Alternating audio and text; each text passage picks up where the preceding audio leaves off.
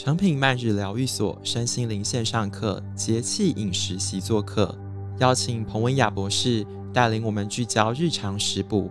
以二十四节气为药引，练习好好吃饭。现在点选资讯栏连接，协助彭博士设计专属你的食物处方，填写课程问卷就有机会获得免费课程哦。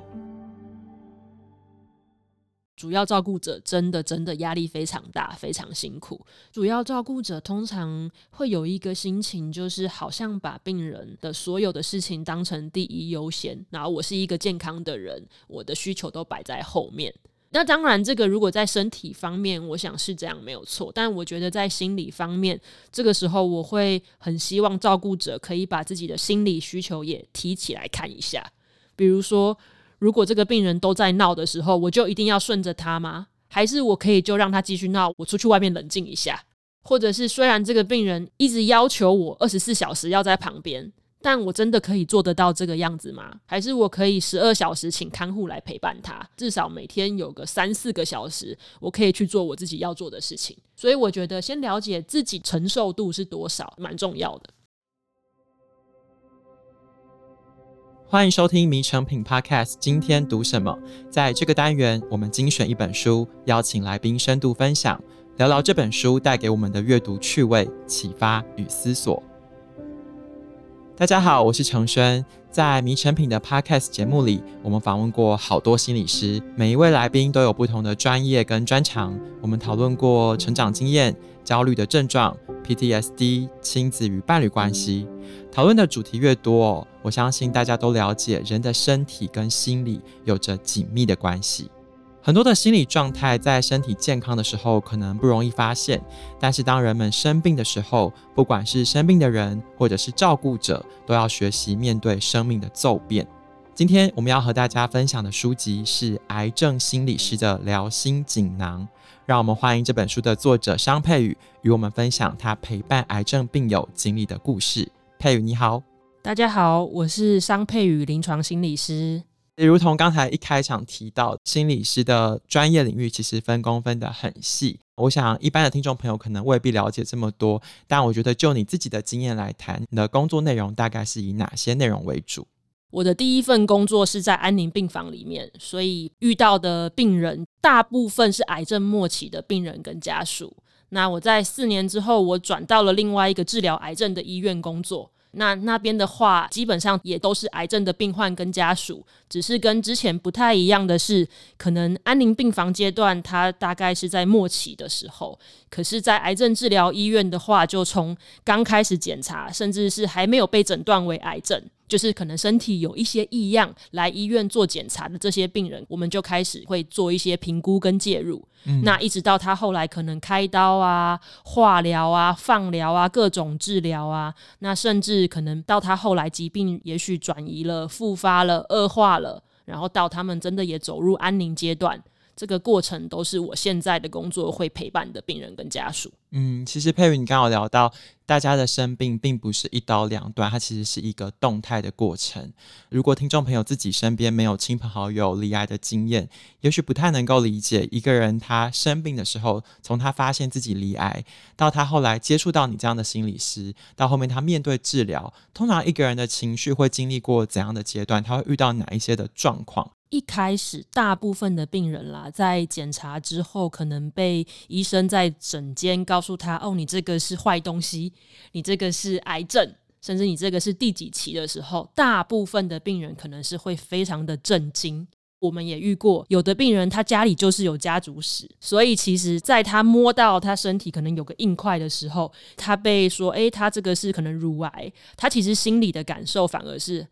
哎，我就知道，好像我确实得面对接下来的现实了。所以各种的情绪经验都有，那这些就非常看这个病人他的背景、他的性格、他过去的生活状况。但确实，绝大多数的病人，我觉得听到自己离癌，大部分都是很难接受，觉得为什么我又没有做错事，我明明就这么认真生活、这么养生，可是却得到了癌症。通常会有这个比较难度过的过程。在佩瑜的书里面，我看到了好多好多故事，每一个故事都是活生生的人，每个人有不同的生命经验，所以他也会有不同的情绪反应。举例来说，其实我印象很深刻，里面有一个人，她就是一个职场女强人。嗯，在过去的职场里面，她总是追求完美，她每一次登场的时候，就是踩着高跟鞋，充满了自信。但是因为这样子追求完美的性格，反而在生病的时候成为了一个让自己有一点过不去的坎。其实像这样子的临床经验里面，你看到的他的情绪反应是什么？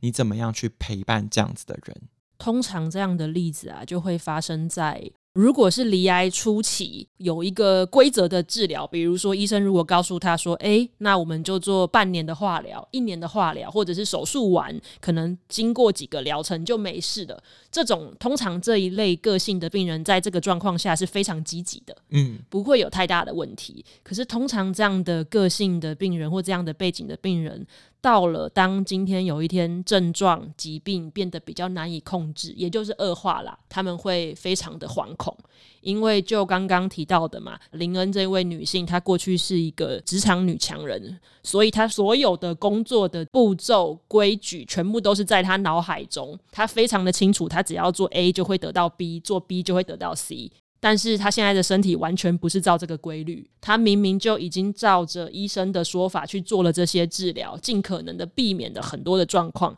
可是他却还是疾病恶化、疾病复发，非常失去掌控感的状况。我记得我在故事里面也有提到说，当林恩跟我提到，诶，那为什么他的另外一个同事一样是某某癌症，可是他却可以在脸书打卡？好像调试的很好，过得很快乐，不会像他一样这么耿耿于怀，这么过不去，这么觉得人生活着没意义。后来我就跟他聊这些，那每一个人的背景不太一样啊，我就问他说：“诶，那那一位他的背景是怎么样？”他就说：“哦，对，他确实是一个比较大辣辣的人，嗯，在工作上也常常出很多问题。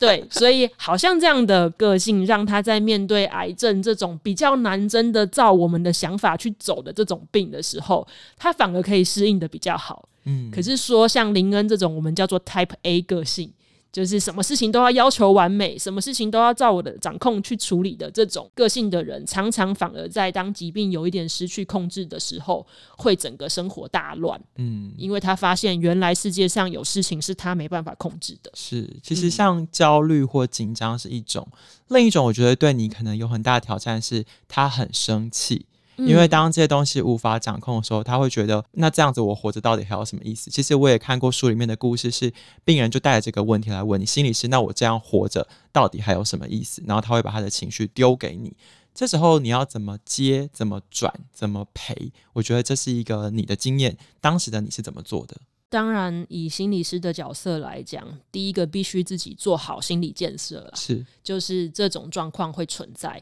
但这不是针对我们自己。所以，如果当我们有了这样的觉察跟这样的心理状态，那我们到床边，或是我们在枕间跟这样子抛出他的愤怒的这些病人会谈的时候，自然就比较不会自己被吓到。或是把自己的角色带到里面，觉得啊，他在对我生气，所以通常这个时候，当然我会先听病人描述他的那些生气跟愤怒。比如说，你们这个医院很烂呐，医生都没有在听我的话啊，我做了那么久，结果他判断错误啊，或者你们这个医院哪里不方便，哪里烂啊，就是有很多很多的抱怨。那通常都是先把他听完了之后，然后去反映我们看到的他的状况。比如说，哇，我听到好像这里面有很多你无力的感觉。比如说，你明明就已经很努力的配合医生的指示了，可是你的癌细胞还是转移了。嗯，我们会用这样的可以叫做同理的方式，把他的这个情绪接下来。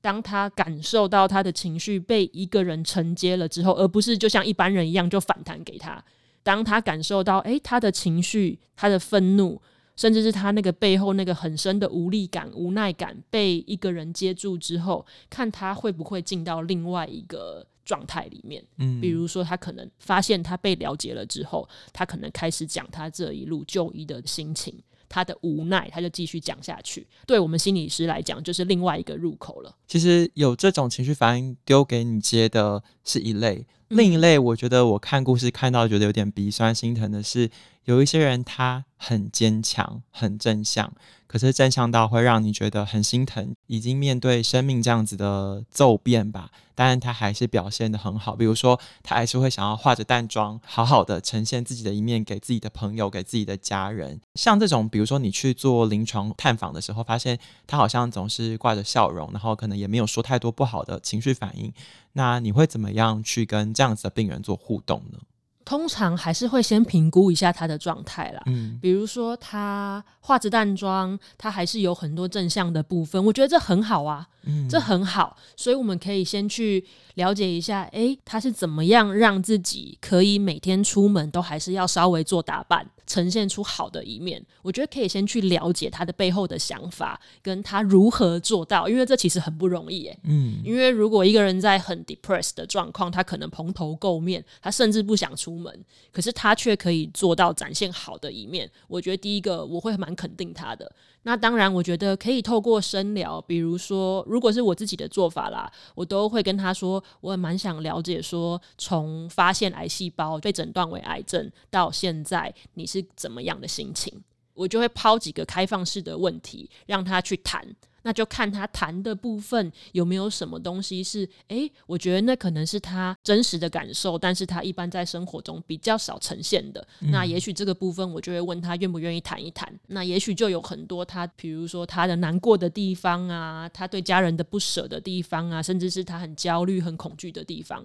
也许我就会成为那个诶，可以陪他聊一聊这个负面的部分的人。嗯、对，也许在他的生活中，他一直以为着。他必须要呈现着很正面、很勇敢、很阳光的样貌，他才会被接受。但我们在示范的是，哦不，这全部都是你的一部分。所以，如果你也有这一个部分，那我愿意陪你来看一看它，探索一下。我很喜欢你在书里面写的一句话，你就说大家看到病人的时候，常常就只注意到“病”这个字，嗯，但是忽略了其实他还是一个完整的人，他会有不同的面貌、不同的状态、不同的心情、不同的生活。其实，在你把他当成一个完整的人来看的时候，你就会看到他比较阳光的一面，看到他比较阴暗的一面。但是我自己有一点好奇哦，我觉得心理师这个角色，他有点夹在医师跟家属的中间，可能医师对你有一些期待，家属对你有一些期待。在这个中间的有一点小小尴尬的位置的时候，你要怎么样去定位自己，然后怎么样去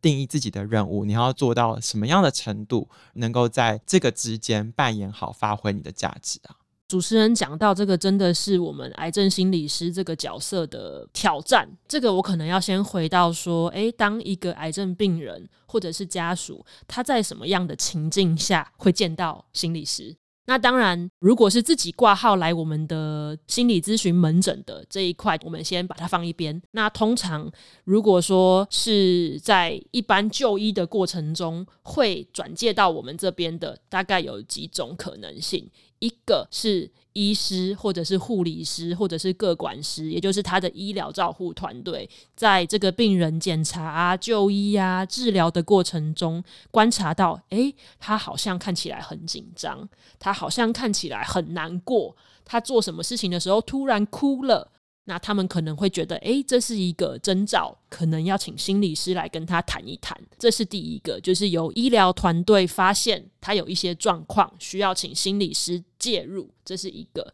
那第二个也跟刚刚你讲的很像，就是当家人观察到病人好像有一些情绪，可是我们不知道怎么跟他沟通，那有可能是由家人去跟医疗团队说。我想帮我女儿，或是我想帮我先生、我太太，请心理师来跟他聊一聊，这是第二种可能。那当然，第三种可能有可能是像病人自己很有 insight，所以他自己觉得说：“诶，我好像最近觉得压力有点大，我希望可以有心理师来跟我谈谈话。”会有这三个途径，但是第一个由医疗团队转介，或者是由家人。转介这两个就会遇到刚刚你说的状况，就是病人好像自己有一个立场，但是其他人又有他们的立场，然后请心理师来介入当一个中间的角色。这个时候通常啦，我的立场就是我会先听他们每一方的立场是什么，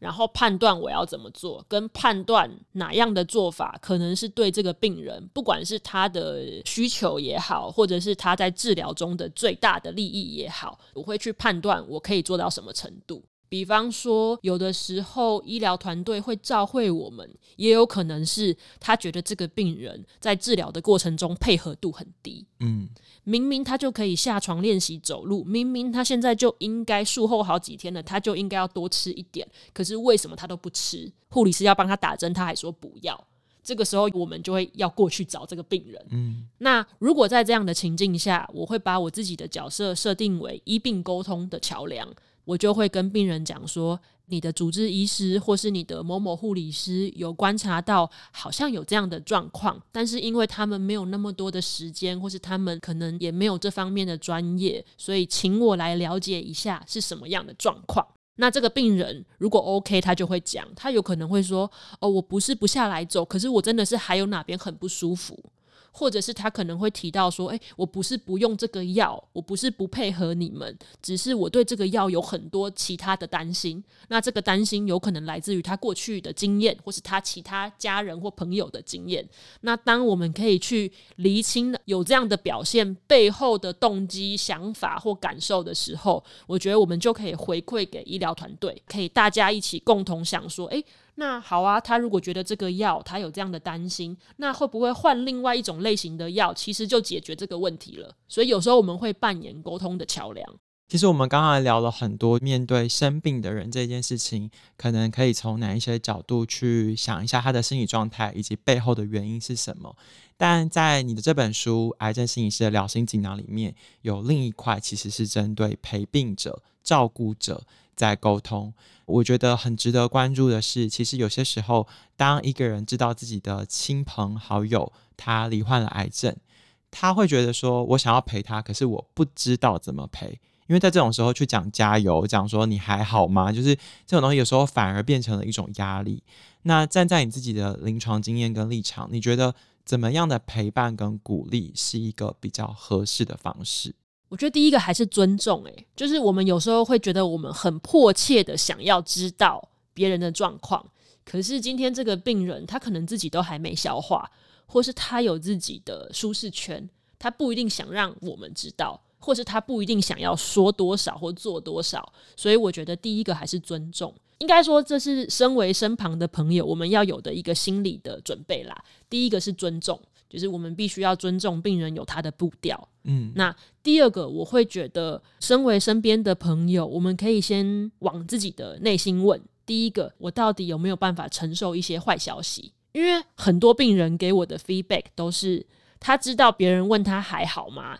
其实大家只想得到一个答案，就是我很好。大家其实很难去听到我跟他讲说：欸，其实我不好欸。医生说我肿瘤转移了，医生说我癌细胞怎么样了？他知道，其实他身边的人在问他：“诶，你好吗？你还好吗？”的时候，其实只想听到：“哦，我很好，没事。”所以，我觉得，身为身边这个我们想要付出关心的人，我觉得第二个就是我们必须要问一下我们自己：我们有办法承接这些可能比较负面的消息，或是比较黑暗的心情，我们有办法承受吗？如果可以，我觉得那很好，那我们就可以主动发问嘛。我个人觉得，用个讯息。或是用一张卡片，其实是个不错的方式，就是让他知道说，诶，我很关心你，那你想不想跟我聊一聊？或是我可以去看看你吗？对，我这都是问号哦，因为要尊重嘛。他有可能说他不要啊，所以我觉得先了解自己到底对于这个议题的承受度是多少，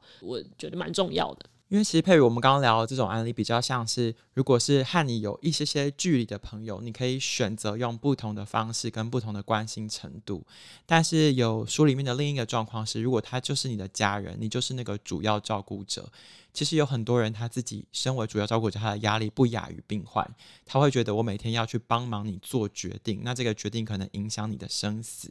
在书里面，你有讲到说，当你自己的压力也很大的时候，你要尝试去设定一个心理的界限。如果说现在在听节目的听众朋友，他就是在照顾得癌症的人，他现在就是面临这样子崩溃的压力，他如何保护好自己？主要照顾者真的真的压力非常大，非常辛苦。我觉得主要照顾者通常会有一个心情，就是好像把病人的所有的事情当成第一优先，因为会觉得他生病了，他最大，他最辛苦。然后我是一个健康的人，我的需求都摆在后面。那当然，这个如果在身体方面，我想是这样没有错。但我觉得在心理方面，这个时候我会很希望照顾者可以把自己的心理需求也提起来看一下。比如说，如果这个病人都在闹的时候，我就一定要顺着他吗？还是我可以就让他继续闹，我出去外面冷静一下？或者是虽然这个病人一直要求我二十四小时要在旁边，但我真的可以做得到这个样子吗？还是我可以十二小时请看护来陪伴他？那有另外的十二小时，好，不用说十二小时好了，至少每天有个三四个小时，我可以去做我自己要做的事情。还有很多时候，照顾者会把病人的自主权自己扛了起来。比如说，我里面可能提到好几个太太都会觉得说自己在帮病人决定生死。可是其实他的先生就是病人本人，都还是有意识的啊。嗯，只是他们可能会觉得，好像病人如果听到了要不要急救的这个选择，或者是当医生会告诉他你的生命可能只剩几个礼拜的这种消息的时候，他们的另外一半可能会承受不了，所以自己觉得好像要把做决定这个责任背负在身上。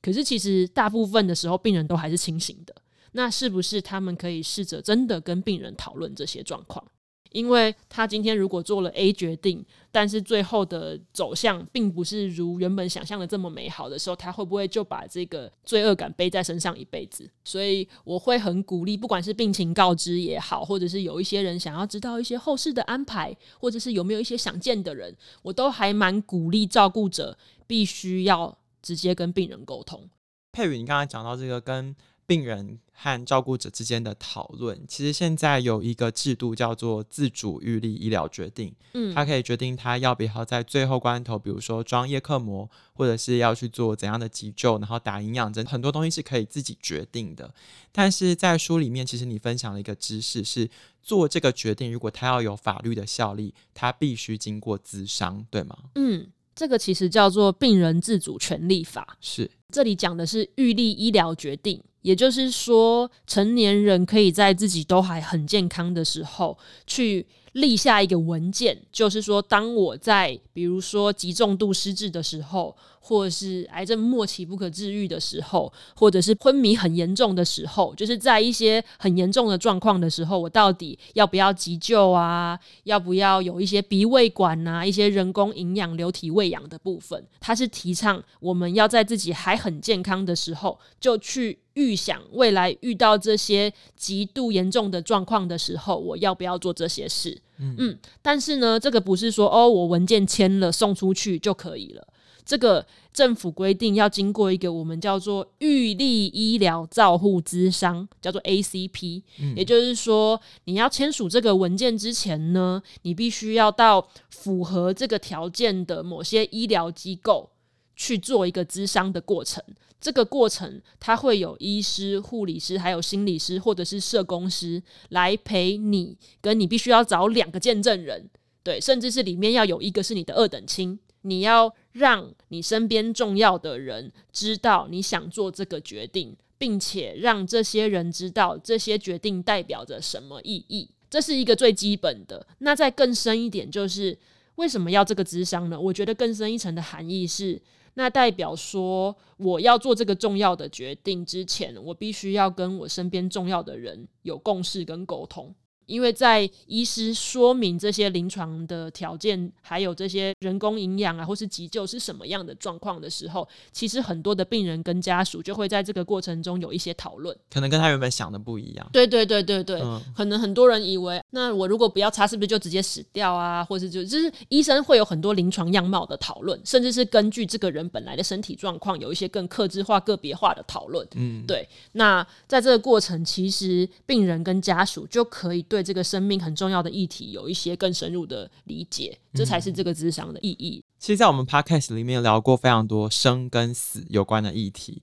但是在你的书里面，我看到的是说，讨论死亡哦，其实还算容易，真正困难的是讨论生命的最后要怎样活着。嗯，那在这个所谓生命的尾声，很多人会在生命的最后一段路去做一些一直想做但没有做的事，比如说在你的书里面讲到，有些人他选择他坚持要跟太太去拍一张婚纱，有些人他选择坚持要开一个同乐会。把朋友都再找回来。面对大家各自不同的生命尾声的故事，每个人都有不同的抉择。但是我也看到了另一面是，很多时候大家在癌症心理师介入的时候，常常以为只要做的是疾病调试。但是其实更多更多时候，他们有很多自己原生家庭的问题。我有点好奇，就是在这种生命尾声的时候，时间非常有限，但是要处理的问题非常的多。这时候的你会怎么样去爬梳这一些状况？怎么样去进行陪伴，然后让个案跟家属能够好好的走完最后这一段路呢？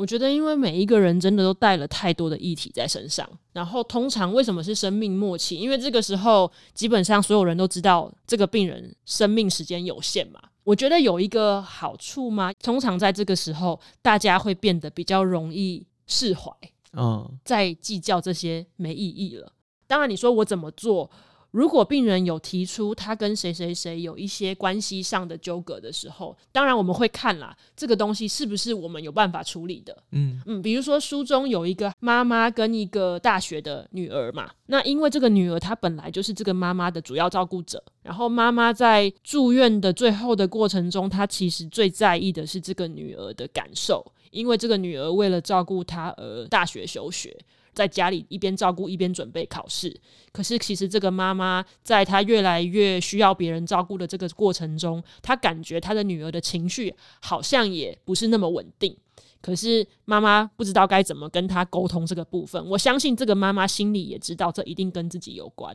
毕竟一个青春年华的女儿被关在家里，每天帮这个妈妈照顾这么细致。那刚开始她的女儿其实都不想跟我们互动，就会说啊，没事，不要问我。那是后来在最后最后的关头的时候，妈妈就在跟我说，她其实想听她女儿的一些心里的心声。那这个女儿后来就跟她妈妈讲了，她一路以来就是在妈妈的要求下决定休学，回家好好照顾妈妈。她心里面有一些怨恨。她妈妈在听到她这样讲的时候，妈妈就很受不了。她妈妈也很不想这样子啊，哪一个妈妈会想耽误自己的小孩？可是她女儿听到妈妈这样讲的时候，其实心里也很难过。她就跟她妈妈讲说。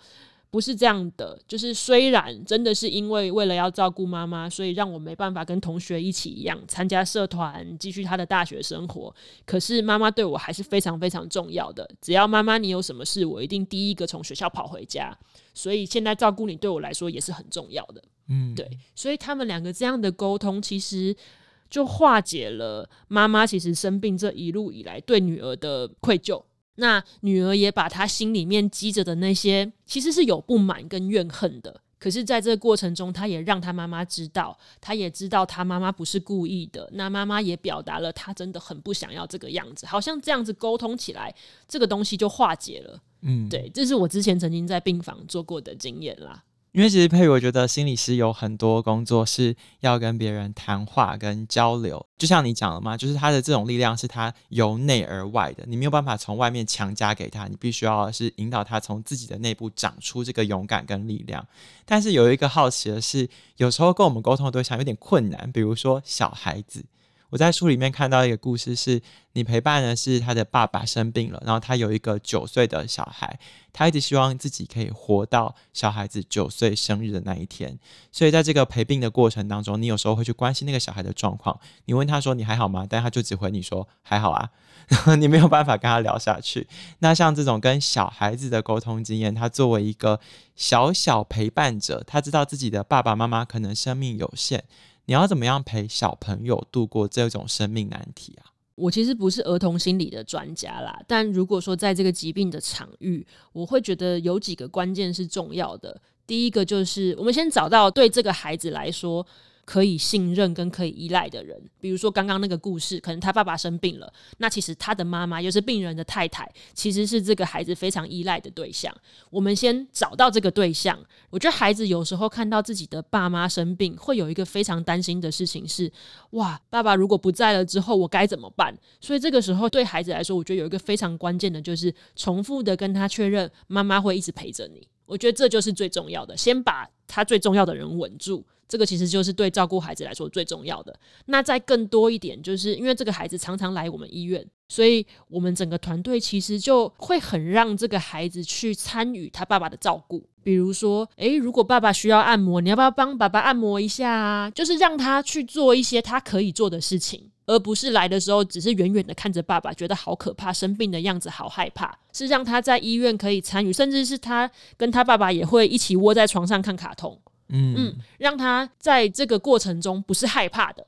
甚至是知道在这个时候他的存在是重要的，那他可以怎么陪伴他爸爸？那当然，如果有一些更多的说，诶，他不知道对于爸爸生病的这些情感，他对于死亡的想法是什么？也许他不太会用语言表达，也许他的年龄阶段，或是他这个小孩他就是不喜欢。那可不可以用牌卡，或是用画画的方式？常常我们最常用的是做劳作啦。就是说，诶，那你要不要画画爸爸，或画你们一家人，或是画一个礼物，做一个东西送给你的爸爸或妈妈，嗯，嗯，让他可以在这个东西有参与感，然后有付出感，有存在的意义跟价值，对啊，通常父母收到都会很感动。我们在今天的节目里面关注了很多生病的人要注意的事，然后陪病的人要注意的事。最后一题，我们来关心一下心理师本身好了，就是面对了这样子的工作压力，其实。你也可能曾经想要放弃，面对在书写这本书的过程当中，你可能曾经也有过怀疑。在这么样的心理压力跟不同的情绪处理之间，能够支撑你走到现在的动力是什么？然后透过《癌症心理师的疗心锦囊》这一本书，你想要和大家说一些什么？其实做这个工作很考验我们自己的心理复原力。嗯对，我书里面有提到心理复原力这个概念嘛，就是我要怎么在这个面对那么多生死关头，或者是面对这么多病人强烈的情绪的状况下，让自己可以继续存活下来，继续做我们觉得有价值的事情。然后我会觉得，第一个是因为我会把跟我的病人的相遇都还蛮珍惜的，所以我会觉得我很多的力量是来自于一些很棒的病人。他们给了我很多的回馈，比如说刚刚有提到一个二十几岁，然后化淡妆，然后很勇敢的那个女生，她带给我们团队非常大的力量，因为她人真的太好了，然后她都会鼓励我们，就会告诉我们，我们真的做得很好啊。她现在已经离开了啦。后来我们跟她妈妈见面，她妈妈就告诉我说，她回家都会跟她妈妈说，她很开心在医院可以遇到我，可以每次这么有耐心的去聆听她的烦恼。他觉得他自己真的很幸福，我觉得这就是我在这个工作上活下来的动力啊！就是我可以有这样的病人在人生中这么重要的时刻愿意信任我、肯定我，我觉得这就是很重要的。那另外一个，我觉得还是人际连接，就是我们怎么在这个工作上找到自己的伙伴。比如说，我这里面好几个故事，可能写到的都是我跟比如说个案管理师，或我跟护理师，甚至是我跟我们的医师一起努力，想尽办法，怎么样好好帮助这个病人。那我觉得这个过程对我来说是一个很激励的事情。即便病人的病情再困难，可是我们可以感觉到大家都很努力的付出，大家都很努力的，只是想要为这个病人或这个家庭更好。我就觉得，诶，大家一起做，那就一起努力吧。在佩瑜的书里面写到，真正的勇敢不是不会感到伤心难过，而是愿意带着他们继续前行。希望今天透过佩瑜分享的很多故事，可以成为陪伴大家前行的力量。如果你喜欢今天分享的内容，欢迎到附近的诚品书店或是诚品线上找到这一本《癌症心理师的疗心锦囊》。当然，更欢迎大家到 Apple Podcast 给我们五星好评，并且留言告诉我们喽。谢谢大家的收听，也谢谢今天的来宾，我们下次见，拜拜，拜拜。